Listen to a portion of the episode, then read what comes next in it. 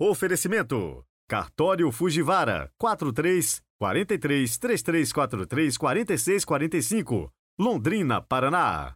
Bendito Corte. Carnes selecionadas e tudo o que você precisa para o seu churrasco. Avenida Robert Koch, 981. Telefone 3334 4000, Londrina, Paraná.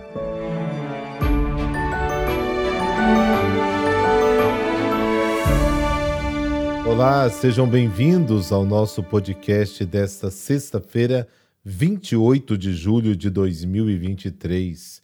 E hoje é dia da Enciclopédia Bíblica, que nos ajuda um pouco a entender a cultura da Terra Santa nos tempos do Antigo Testamento. E assim vamos compreendendo a palavra de Deus. Hoje vamos falar um pouco da herança. Quem tinha o direito de receber a herança? Adivinha? Normalmente só os filhos homens podiam ser herdeiros, principalmente o filho mais velho, que tinha lá os seus privilégios. Tinha inclusive o direito ao dobro da herança com relação aos seus irmãos. As filhas só herdavam alguma coisa se não tivessem irmãos. E na falta de filhos, a herança passava ao parente masculino mais próximo. E é isso aí a questão das heranças. Na semana que vem, vamos falar um pouco das ocasiões especiais celebradas em família, sobre o nascimento dos filhos. Como era entendido esse evento? Na próxima sexta, a gente comenta para você. Rezemos juntos.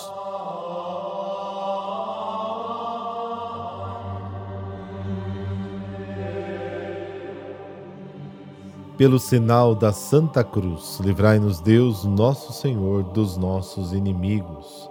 Derramai, Senhor, sobre o povo suplicante a abundância da vossa graça, para que, seguindo os vossos mandamentos, receba estímulo e ajuda na vida presente e felicidade sem fim na pátria futura. Amém.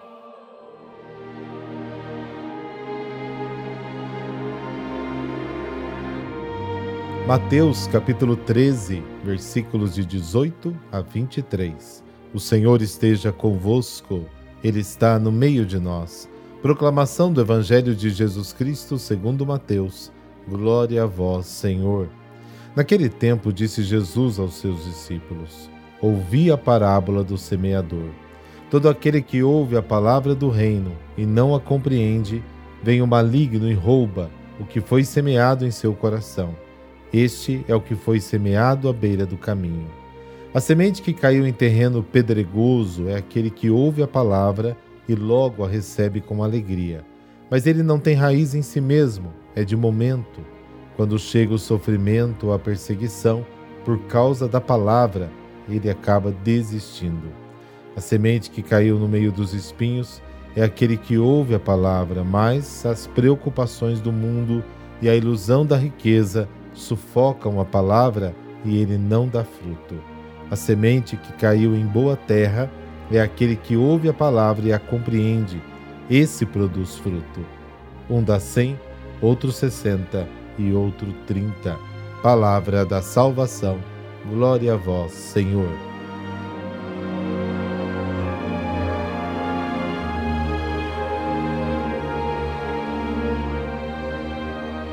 Primeira parte da parábola do semeador termina com uma advertência. Quem tem ouvidos, ouça, lá no versículo 9. É um apelo à liberdade do ouvinte. A palavra de Jesus pode permanecer uma parábola para uma multidão incapaz de compreender, ou pode revelar os mistérios do reino dos céus para quem se deixa dominar pela sua força. É a aceitação da palavra de Jesus que distingue os discípulos das multidões, da grande massa. A fé dos primeiros revela as cegueiras dos outros e os leva a buscar além da parábola. É sempre Jesus quem conduz os discípulos ao bom caminho para a compreensão das suas histórias. No futuro, por meio dos discípulos, é a igreja que será guiada na compreensão da palavra de Jesus. Na explicação da parábola, o par dos dois verbos ouvir e entender aparece no capítulo 13, versículo 23. Semeado em boa terra é aquele que escuta a palavra e a compreende.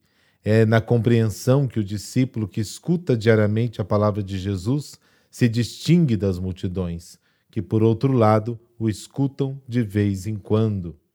Há também impedimentos à compreensão. Em primeiro lugar, Jesus recorda a resposta negativa dada pelos seus contemporâneos à sua pregação do reino dos céus.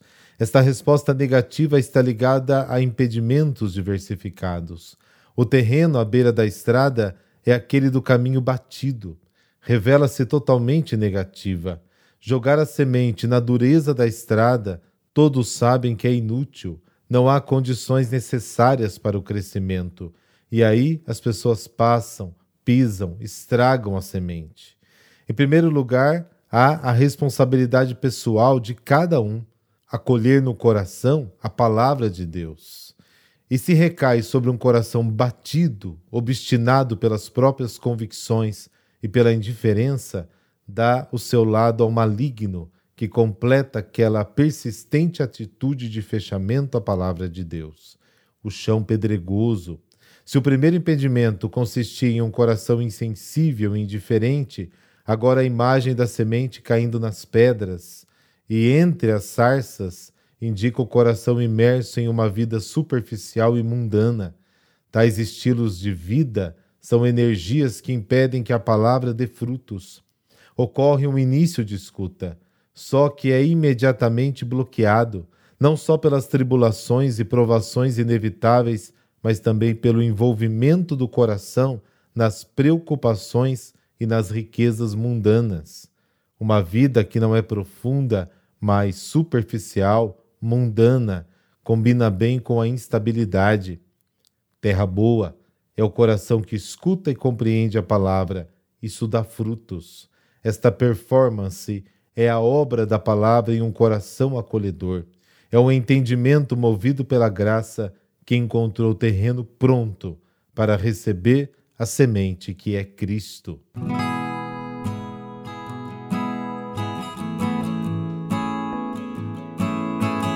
Hoje vamos conhecer a história de dois bem-aventurados, José Caseles Moncho e José Castel Campes, mártires salesianos.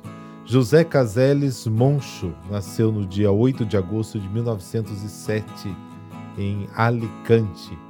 Estudou num colégio salesiano de Valência e logo foi para o aspirantado em Campelo até 1927 Cursou teologia em Madrid e foi ordenado sacerdote em 1936 em Valência.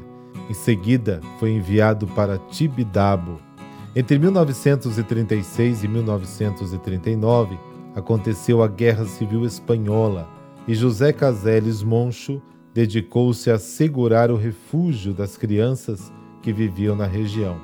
Ele foi capturado, torturado e assassinado em Barcelona no dia 27 de julho de 1936. Depois, José Castel Campes. Dom José nasceu em 1902 eh, na Espanha. Foi a Campelo e Carabanche para estudar com os salesianos. Estudou para a congregação em 1918 e ordenou-se sacerdote em 1927 foi a Tibidabo em 1933 e depois voltou a Barcelona em busca de refúgio. Porém, também foi capturado por uma patrulha de milicianos que o mataram no dia 28 de julho de 1936. José Caseres e José Castel foram beatificados pelo Papa João Paulo II em março de 2001 pela intercessão dos bem-aventurados José Caseles e José Castel, peço a Deus que ilumine minha caminhada de fé e que não me deixe fraquejar diante das dificuldades. Amém. Abençoe-vos o Deus Todo-Poderoso, Pai, Filho Espírito Santo. Amém. Bom final de semana para você e nos falamos amanhã.